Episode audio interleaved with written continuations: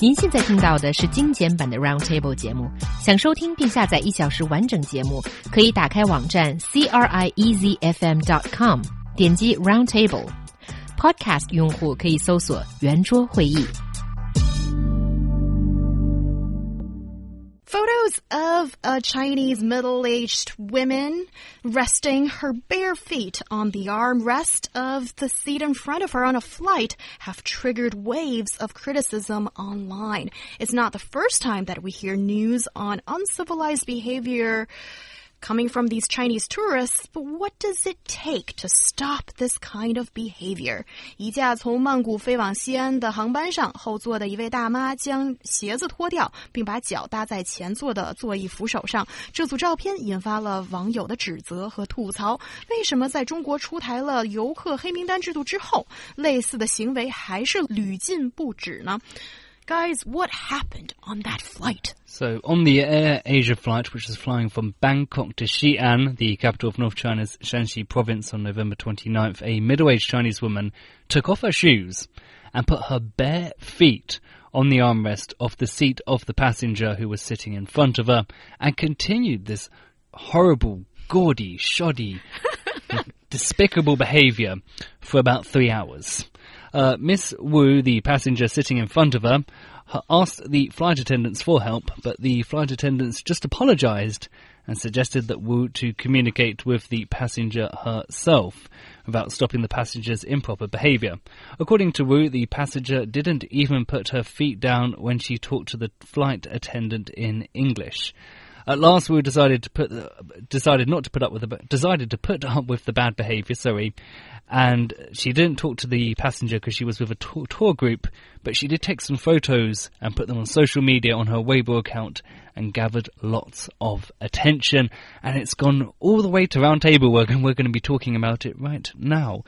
What do you think, Loy? I I really don't understand this Ms. Wu's behavior. If she couldn't put so up Ms. with Wu is the woman that had Mm. to Put up stand, with yeah, Yeah. The, the the bare feet. Okay. I mean, she she has been enduring the woman's the dama's bare feet for three hours on the flight, We and don't then actually know she, she's she a didn't dama. say a word. She didn't say a word on the plane, and then she decided to put up something on a Weibo account and triggered public attention. What's wrong with her? Wait, no, no, no. If she had a I, I fully, I've got to, I just want to interject very quickly. I fully disagree. It's just, why are we blaming Miss Wu or the airline company or anyone else? Why are we not looking at the old Chinese woman behind her who clearly has no shame whatsoever? Well, you know, if you know, we've seen a surge um, amongst the um, outbound tourists here in China. I mean, to 2014. 117 million Chinese people Wow, went abroad for traveling, and 40% of them will spend more than 15,000 RMB overseas.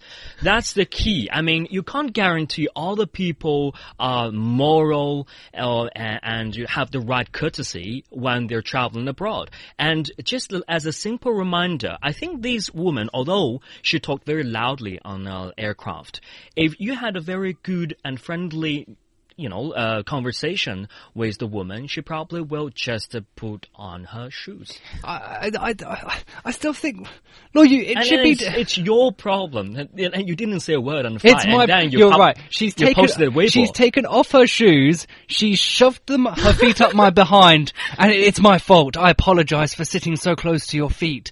No. no, no. Okay, okay. I want to say that the, the Lu funda- Yu is not saying that um, Miss Wu should apologize, but if she asked the Hmm. lady, the older lady who's sitting behind her, and say, "Could you please kindly put your feet down?"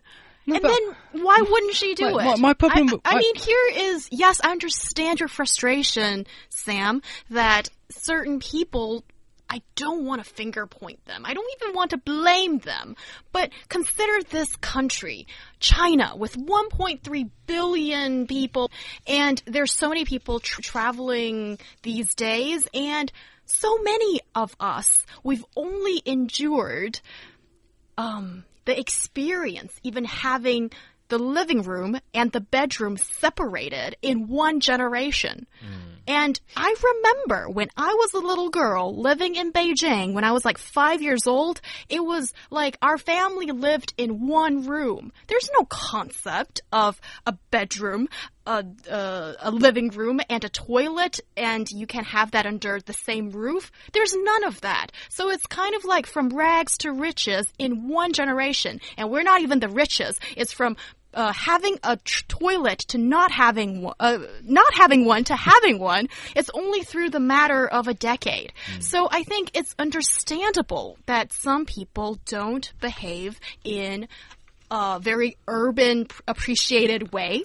And here, I think we need to educate people, right? We need to put in, you know, the civilized ideas into their heads. I think instead of being just shaming them and mm. saying, you stupid person. That's not what you said, but, you know, I improvised. There you go, Mark, uh, Sam! Hi, Sam! Uh, there's a, there's a few, a few items to address there.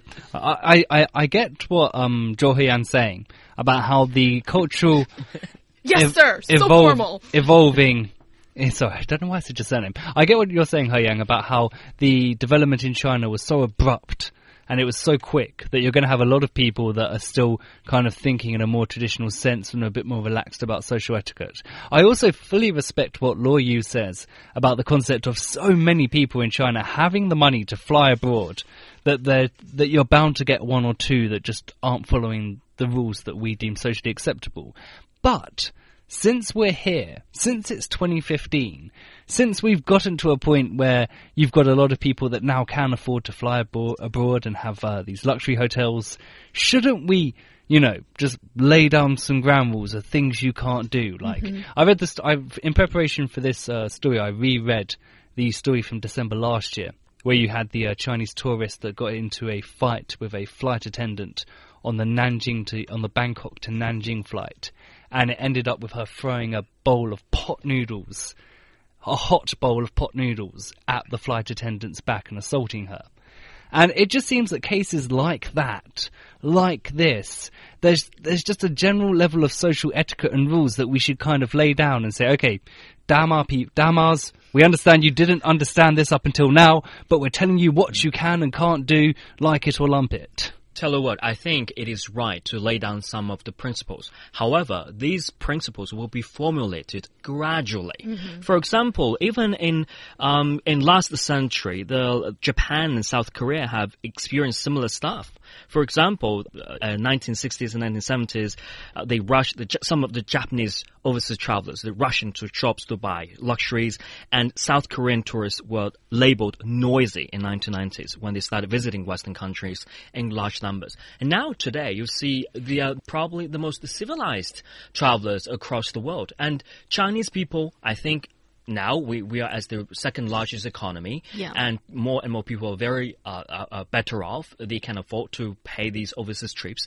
At the same time, they'll become more civilized behavior. And on this aircraft, this is the best time for Miss Wu to educate and let the Dama know to behave properly on the aircraft. Okay, I, I, I, don't know. If, I don't know if Miss Wu, I don't how, know how well the Dama would respond to a lecture in front of everyone by Miss Wu. You did. You didn't even give it a try. But yeah, you, should have tried it, yourself. It, it's worth a try. But the other thing I will say is he is bang on about the point in Japan because if you look at their damas, it's the complete opposite. Well, in you know in Japanese the dama is called a obasan. Mm -hmm. They are the they give you the look if you have any bad social etiquette. I remember once I was a few months about two months ago I was in Tokyo and someone called me and um nobody would use their mobile phone on the um train. If you did, they all look at you, all the Obasans, they're like, oh my, did you just see him get out his phone?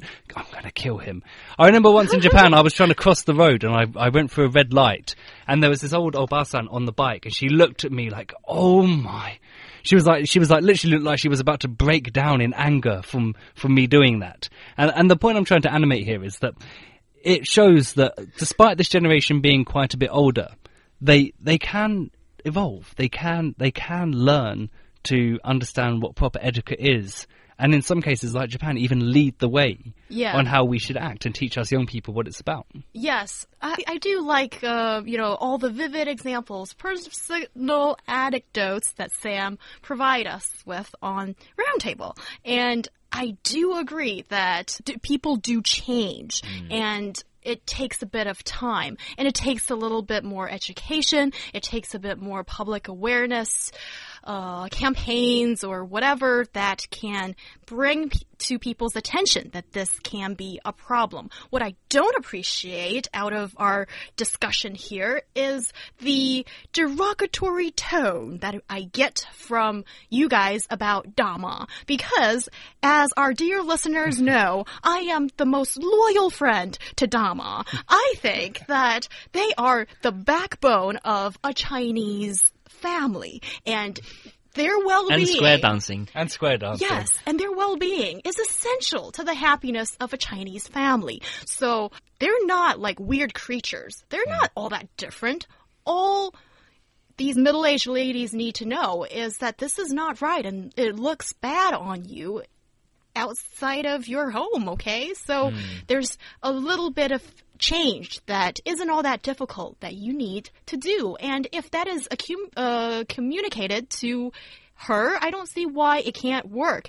And here, our WeChat listener Yao Kuai uh, points out, and I fully agree, what is the flight attendant doing? Hmm. Like, you guys make a uh, Luoyu makes a good point that you know it's a perfect chance for Miss Wu to communicate with uh, this middle-aged lady. But why should a passenger do that? This is the responsibility of the flight attendant, and I think the flight attendant simply has not done her job in that regard. And I uh, I'm always on full alert when our longtime listener Draco has something to say. Hi Draco.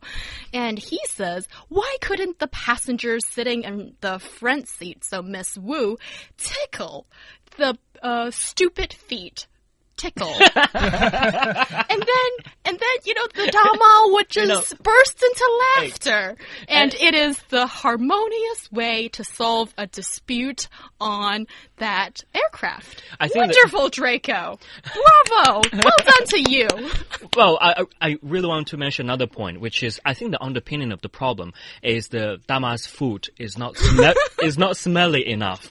If the Ew. feed is very smelly, I think definitely Miss Wu would argue would argue with Dama and solve the problem immediately. Okay, well. For some reason, I feel that now, right now in the studio, there is a strange smell. For some reason.